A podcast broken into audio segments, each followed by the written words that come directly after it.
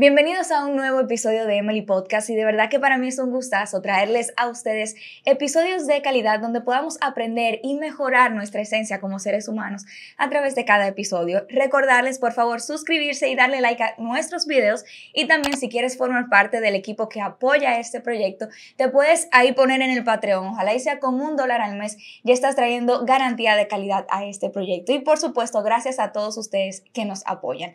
La invitada de hoy realmente la voy introducir porque hay que hacerlo, pero realmente con mencionar su nombre ya estamos hablando de una referencia de profesionalismo en la psicología y que ha podido evidenciar la ciencia de la psicología y cómo podemos ponerla en práctica en un tema tan interesante como son las relaciones de pareja, el cual es el tema que más ha tratado. Conmigo hoy se encuentra la doctora Ana Simó, quien es psicóloga, terapeuta sexual, familiar y de pareja, especialista en manejo de duelo, dependencia emocional, autoestima y dinámica de pareja. Es también conductora del programa radial y televisivo Consultando con Ana Simó y tiene un canal de YouTube en el que cuenta con 98.200 suscriptores y más de 6 millones de reproducciones desde que se unió a su plataforma en abril del 2013. Doctora, bienvenida.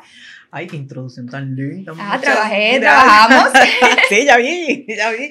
Muchas gracias por la invitación. Feliz de verdad estar aquí contigo. Para mí de verdad que es un honor, doctora, y lo quiero aprovechar la oportunidad porque como estudiante de psicología siempre es necesario tener ese referente que nos sirva de inspiración, que podamos ver día a día, que le estemos dando un rostro al CODOPSI, que es el Colegio Dominicano de Psicología, eh, quien es quien rige a los psicólogos en nuestro país. Y quiero agradecerle eso como estudiante. Quiero hacerlo aquí porque sé que no estoy hablando por mí, sino también por toda la promoción que me acompaña y que pronto nos estaremos graduando. Bien, tremendo compromiso tienen, ¿eh? Sí, sin duda. Tenemos un compromiso de mostrar la nueva cara de la psicología en, en estos tiempos donde entiendo la salud mental debe ser un eje principal en todas las políticas, en todo, a nivel social, ya la salud mental está para quedarse. Así es. Ese nivel de concientización lo necesitábamos y, y, lo agradezco. Bueno, el tema que hoy vamos a estar tratando es un tema que a mí me, entiendo, me, preocupa mucho porque dada nuestra naturaleza de juventud, que nos falta agotar mucha experiencia,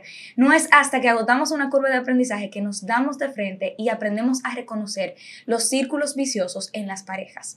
Entiendo que como jóvenes es bueno conocer un poco más cómo podemos aprender antes de darnos con la pared un poquito, identificar y también empezar a crear patrones sanos de parejas. Entiendo que podemos empezar ¿Qué viene siendo ese círculo vicioso que, que, en el que se encuentra una pareja?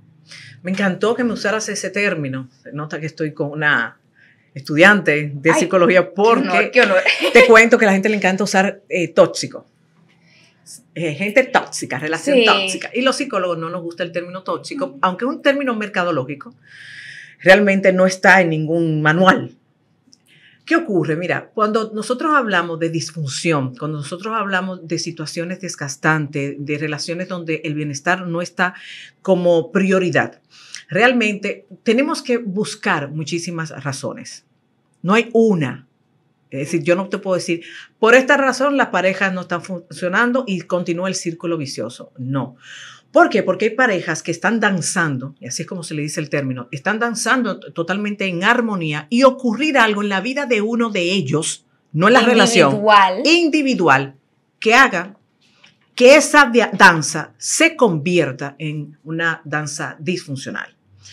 Problemas económicos, una enfermedad crónica, el nacimiento de un hijo, la pérdida de un trabajo. ¿El nacimiento de un hijo nos puede hacer entrar en un círculo vicioso? Sí, totalmente.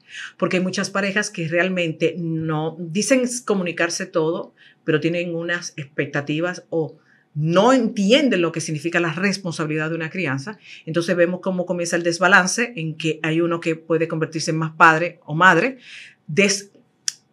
deja a un lado la relación o no lo está haciendo, pero el otro lo percibe así ¿Por qué? Porque la crianza saca una parte de tu historia.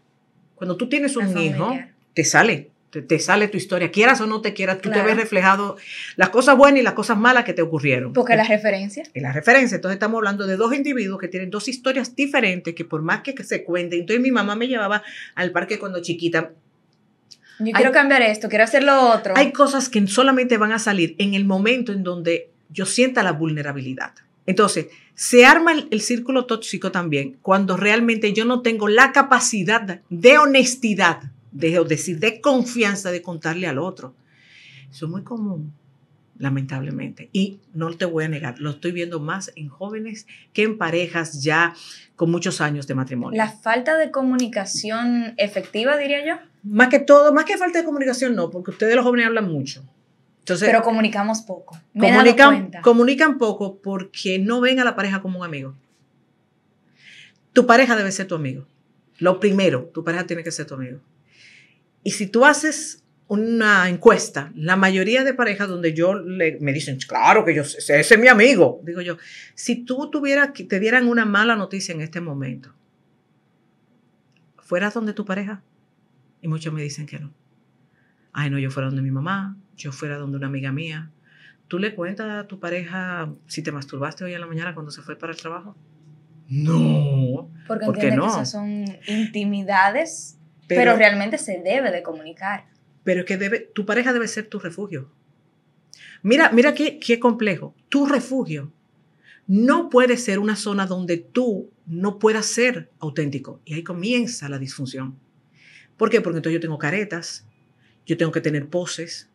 No es que digan mentiras, pero oculto cosas para ponerlo más bonito. Sí, sí, sí, claro. Entonces, esto comienza a ser un círculo vicioso donde hay uno de los dos que se siente abandonado, que es el que está percibiendo que tú me ocultas, el que está percibiendo tú tomas distancia, tú no quieres llegar a la casa, tú me metes cuento para salir con tus amigos y déjame. No es un tema de química, no, es mucho más que química. Ahora, la química es fundamental. Por eso es la relación de pareja es tan compleja y nunca podemos generalizar. Porque yo me puedo encontrar con una pareja que está en un círculo vicioso por un tema, ejemplo, de, de roles. no, no, no, pusieron, óyeme, no, las parejas cuando están en noviazgo no hablan de roles. Lo que hablamos es dónde vamos a la luna de miel, dónde vamos a hacer la lista de boda, quién vamos a invitar, yo me quiero poner tal vestido, yo quiero hacer tal cosa en el apartamento. Nadie habla de qué tú esperas de mí. ¿Qué tú esperas de mí como persona, como tu pareja, tu compañera y viceversa. Y no tan solo que tú esperas, es escuchar lo que yo te voy a responder. Ah, no, mira, de mí no espere eso, porque yo, yo no voy a cocinar. Para ponerte un ejemplo. Sí, sí, no, y, y, yo entiendo que eso nos ocurre mucho a los jóvenes, doctora, porque idealizamos tanto una relación que al idealizarlo, ni siquiera lo comunicamos y esperamos que actúen en, en, o sea, de acuerdo a lo que esperamos de ellos mismos.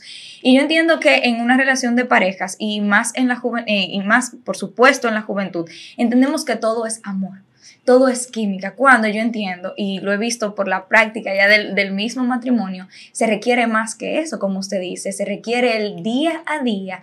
Vienen los problemas, vienen los inconvenientes, cómo yo estoy dispuesto a enfrentar ese inconveniente con mi mejor amigo que resulta ser mi pareja.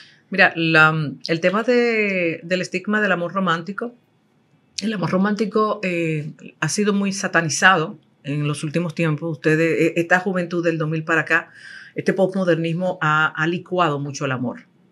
El amor no basta para sostener una relación de pareja. Ahora bien,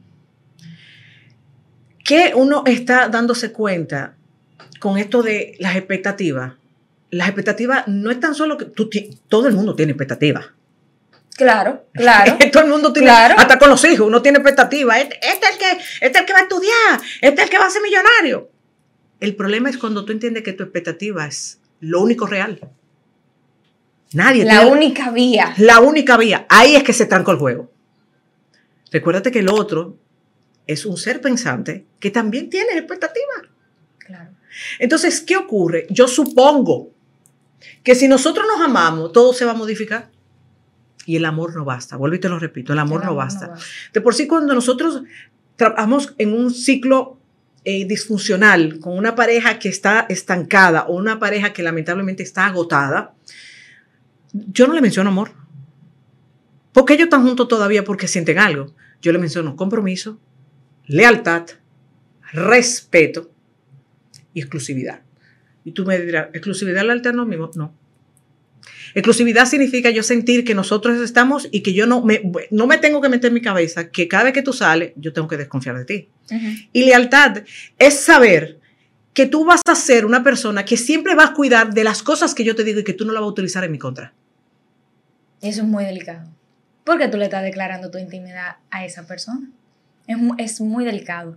Doctora, los jóvenes yo siento que tenemos miedo a poner límites. Mucho. Y entiendo que una forma de nosotros eh, suavizar un poco o, poder, eh, no esquivar, pero evitar un poco esos círculos viciosos es poniendo los límites claros en todos los, eh, la familia, entre los amigos, los límites claros, yo entiendo que son favorables. ¿Cómo podemos, como jóvenes, en una relación que tal vez esté empezando o que queremos que tome un, jueguito más serio o digamos un momento más serio, ¿cómo podríamos poner esos límites sin que tal vez nuestra pareja se sienta ofendida o que estamos siendo trujillistas?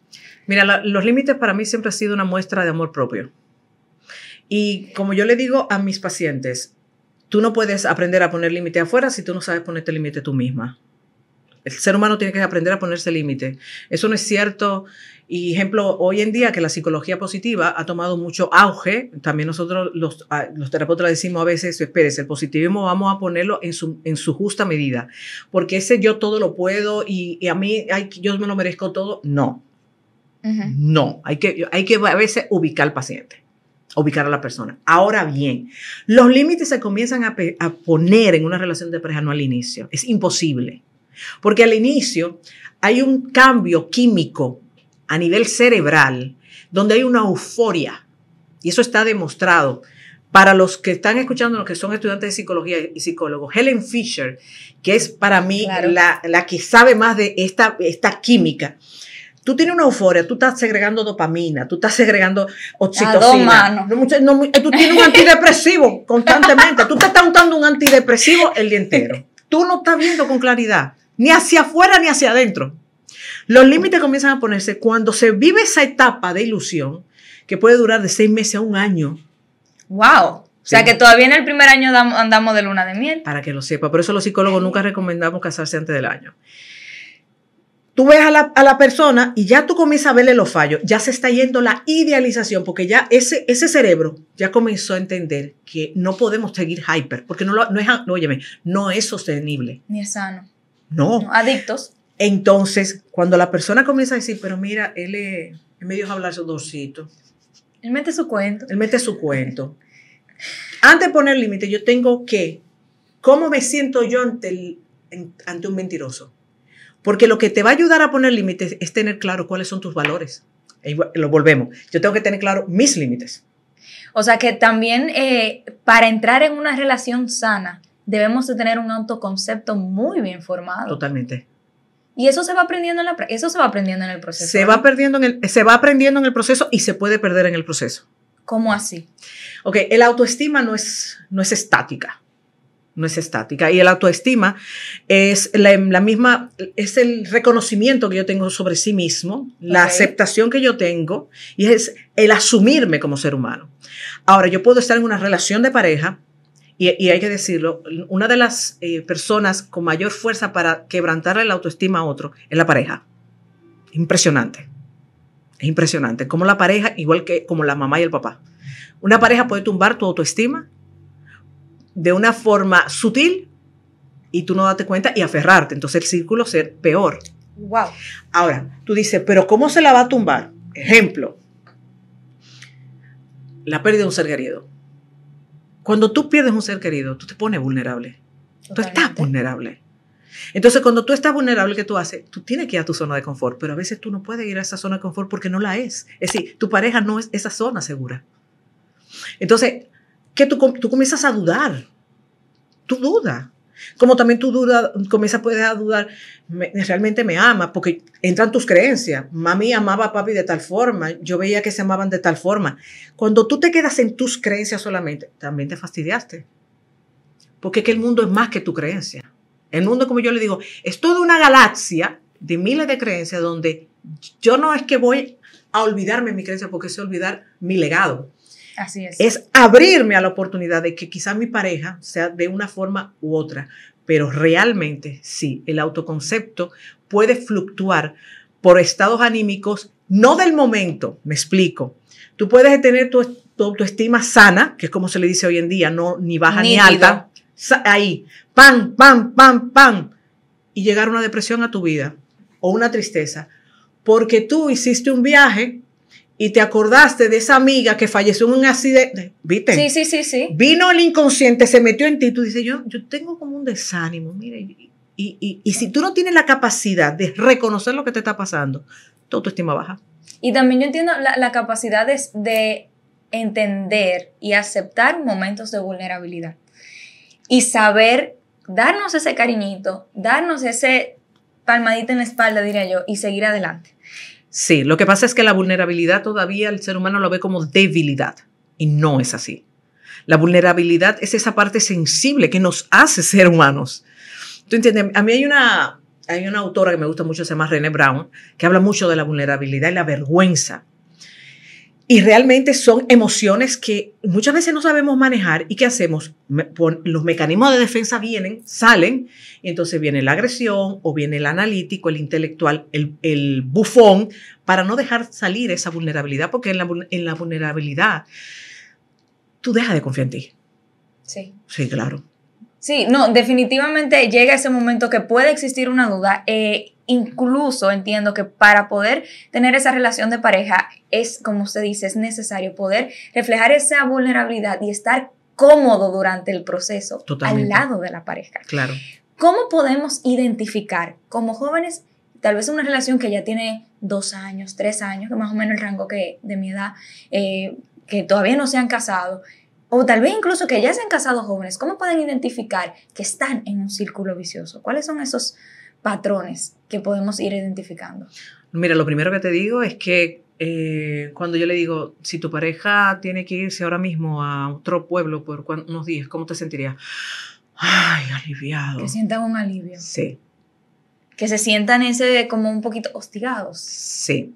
Otra, otro síntoma es sofoque una sensación de ahogo, una sensación de que es que me irrita la otra persona. Es decir, su tono de voz a mí me molesta. Ejemplo, en el caso de las mujeres no molesta su olor. La mujer tiende mucho a decir, mira, yo no sé, pero él tiene como un bajo. Mentira. Así me lo dicen. Pero el tigre sigue oliendo igual. Igual, si él fumaba, a ella no le molestaba antes el cigarrillo, pero, ahora, le molesta. Él se bebía su trago, pero ahora no lo soporto. Eh, igual, tú le preguntas del 1 al 10 tu felicidad. Bueno, mira, Ana, yo soy muy feliz cuando voy a la oficina, pero yo llego a mi casa y me amargo. Entonces, claro, se puede salir de ahí. Hay personas que te dicen, nada más nos entendemos en la cama. Hay otros que con el tiempo se deteriora en la, en la cama y hay que vienen a consulta. Pero ya tienen años deteriorados. Ya tienen una cola. Sí. Eh, son personas que tú ves que no tienen temas de conversación. Tú le dices, y tú haces el ejercicio en consulta, vamos a hablar de un tema, que el tema, el mismo presupuesto, crianza, familia política, trabajo. De ahí no sale. Y yo le digo, no, pero es que yo quiero que ustedes hablen de su sueño. ¿Qué sueño? Yo no, yo no sé lo que él tiene en su cabeza porque total, yo, yo soy la última en enterarme. Si tú te das cuenta como hay cosas que deberían de ser la norma, eh, eh, comienzan a ocultarse información. ¿Por qué? Porque están a la defensiva. Es decir, no, ya yo no, yo no le estoy dejando al que maneje todo el dinero, pues yo no puedo, yo no sé con lo que él me va a saltar, pero todo está aquí en la cabeza. Entonces, realmente. Sería como un autosabotaje. Sí, totalmente. De la relación. Sí, sí. Pero un autosabotaje, pero no para tomar decisiones. Que la gente piensa que es fácil. No, no es fácil terminar una relación. No, no es fácil. Y más cuando hay ya un vínculo. Los vínculos es lo que nos sostienen a los seres humanos. Y aunque el vínculo sea malo, el ser humano tiene la capacidad de adaptarse a lo malo. Increíble, ¿eh? Increíble adaptarse a lo malo a lo malo. Entonces, por eso es muy importante que la persona de nuevo se reconozca diferente y auténtico, no que yo soy un apéndice del otro. Porque dentro de la toxicidad hay uno que se pierde. Sigmund Freud lo decía, cuando en una relación de pareja los dos tienen la razón, hay uno de los dos que se regaló. Y eso todavía sigue teniendo mucha fuerza a pesar de mirar los años que han pasado. ¿Por qué? Y eso tú lo ves mucho en la toxicidad, porque hay uno de los dos que hay que trabajarle el apego. No tiene nada que ver con su ahora, tiene que ver con su historia. ¿Por qué? Porque hay apegos ansiosos, evitativos, que es ese que él nunca me da besos, no me dice que me ama, es, él siempre está buscando motivos para salir de la casa, siempre tenemos un rabo que anda con nosotros. Eso no viene de la relación de pareja, viene de, de atrás, de la forma en cómo él se vinculó. Doctora, ¿y qué, ¿Dónde es más frecuente ver una dependencia en las parejas? ¿En las parejas jóvenes o, en los, o ya cuando son relaciones más maduras? No, se ve mucho más en los jóvenes y cuando se ve en relaciones más maduras, casi siempre fue un acontecimiento traumático como una infidelidad que causó la dependencia. La dependencia. Exacto. Pero las parejas jóvenes, yo no te puedo negar, a nosotros nos ha sorprendido mucho eh, la cantidad de dependencia emocional. Existe más en mujer que en hombre, debo de decirte, las estadísticas hablan. Y claro, hoy en día la psicología, como se ha ampliado tanto, te estoy hablando de hace 25 años atrás, hace un buen tiempito, solamente teníamos clasificaciones en tipo de dependencia. Hoy tenemos, antes que dar un diagnóstico de dependencia, tenemos que averiguar si hay un trastorno límite de la personalidad, porque el síntoma, uno de los síntomas principales es la fisia. Sí. Se emperran. Pero por corto tiempo, no es de ah, que... Sí, no, no, y después las tres semanas, ah, no, Ana, ya yo solté eso. Y tú dices, pero ella dijo que se iba a morir, si no, ¿entiendes? sí. Entonces hay que ver también el... No te voy a negar, yo soy muy cuidadosa con el tema del de, del diagnóstico, no me gusta darlo deprisa, yo me tomo mi tiempo, mando a hacer pruebas psicológicas. ¿Por qué? Porque realmente sí tuve a personas que se obsesionan, hay personas que dejan de ser ellos, pero es que cuando tú te vas a su historia, wow, son personas que vivieron rechazo, son personas que fueron abandonadas, entonces le tienen un miedo al abandono, que la forma de amar es incorrecta. Entiendo que podríamos, de eso que usted dice, eh, resumir que no solamente la carga genética ni el ambiente familiar en el que crecimos, sino también todo nuestro ambiente, historia de vida puede influir y nosotros entrar en un círculo vicioso. Totalmente, sí. Si una pareja entra en un círculo vicioso, ¿puede salir de él? Totalmente. Hay autores que hablan que no, que hay que terminar. Te soy clara. Hay autores que dicen, eso hay que terminarlo. Yo no soy tan radical. Quizás por mi formación, yo vengo de una formación sistémica donde siempre tenemos, no es que justificar, siempre tenemos que buscar los orígenes. Y cuando tú encuentras los orígenes y la pareja puede ver, como digo yo, el mapa completo, sí, que hay que hacer un trabajo de reconstrucción totalmente. La reconstrucción significa quitar la predisposición, la confianza, las muestras de afecto. Es una negociación. Tú le enseñas, el terapeuta lo que hace es enseñarle a la pareja a negociar. Siempre respetando su personalidad, siempre respetando sus tiempos, siempre respetando su forma. No es como diga el terapeuta, yo, me tengo, yo tengo que moldearme a ellos. Pero claro que yo tengo muchísimas parejas que, que después de crisis feísimas, hoy están y dan, ellos dan testimonios en lugares. ¿Por qué? Porque, mira, el amor, el amor sigue siendo el, el, sentimiento más hermoso del mundo. Y cuando yo lo siento, que te cuento, para un terapeuta sentirlo, yo solamente tengo que darme cuenta si admira a la, a la pareja. Es la admiración. La admiración. La admiración. No es el tigre bueno en la cama y esa mujer. No, no, no, no. Si me hablaste con admiración, ya yo sé que yo puedo salvar esa relación. Y eso, eso, es clave. Yo tengo un profesor que me dio psicología de las emociones, que él decía que la emoción que vino a salvar el mundo fue el amor.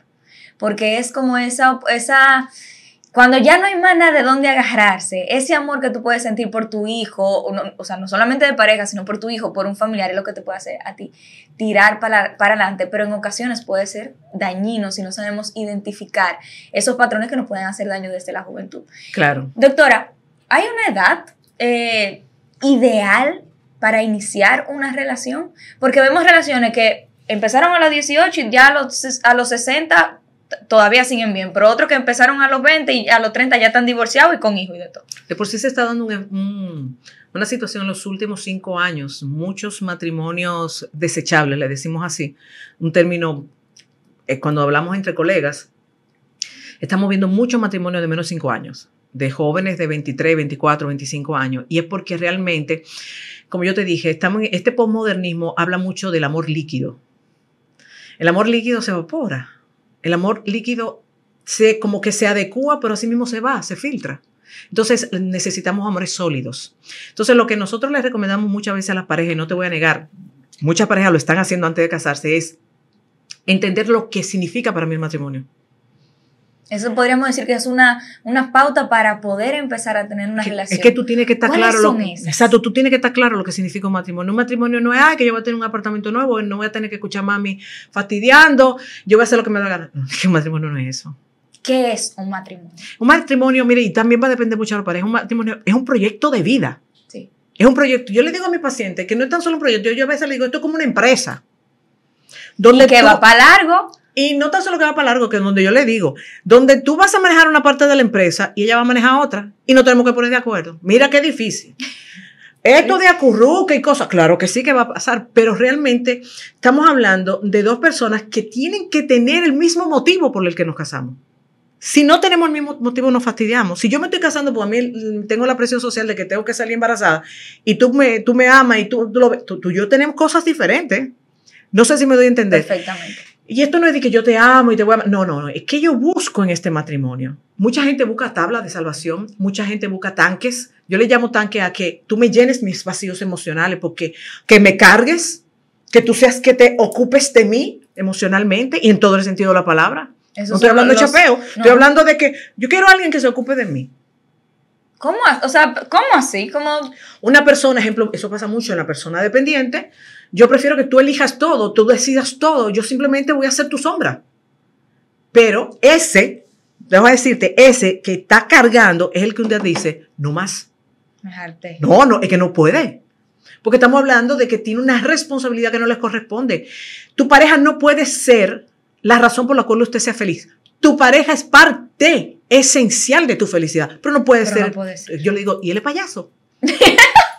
Eh, eh, eh, ella es payasa, ¿tú entiendes? Es decir, yo sé que, esperamos que el matrimonio no de, no, no, el matrimonio no te da felicidad. Quien te da felicidad es la compañía que usted tiene, pero tú tienes que ser feliz tú. Ejemplo, hay parejas que yo le digo, ustedes se ríen juntos. Y los dos se miran y dicen, no. Digo yo, ustedes tienen, tienen que cuestionarse eso. Una pareja que no tiene la capacidad de reír juntos, una pareja que no tiene la capacidad de conectarse con una mirada y entenderse, es una pareja que yo mando a terapia. Claro, claro. Doctora, de verdad que yo entiendo que es muy eh, enriquecedor la conversación que estamos sosteniendo porque como jóvenes nos cuesta aprender, nos cuesta a veces reconocer y entiendo que sosteniendo estos diálogos podemos eh, ahorrarnos esa curvita de aprendizaje y poder fomentar relaciones más saludables y yo entiendo que en un futuro nos brindará familias más saludables, hijos más saludables y generaciones más saludables más adelante. Así es. Es una responsabilidad nuestra.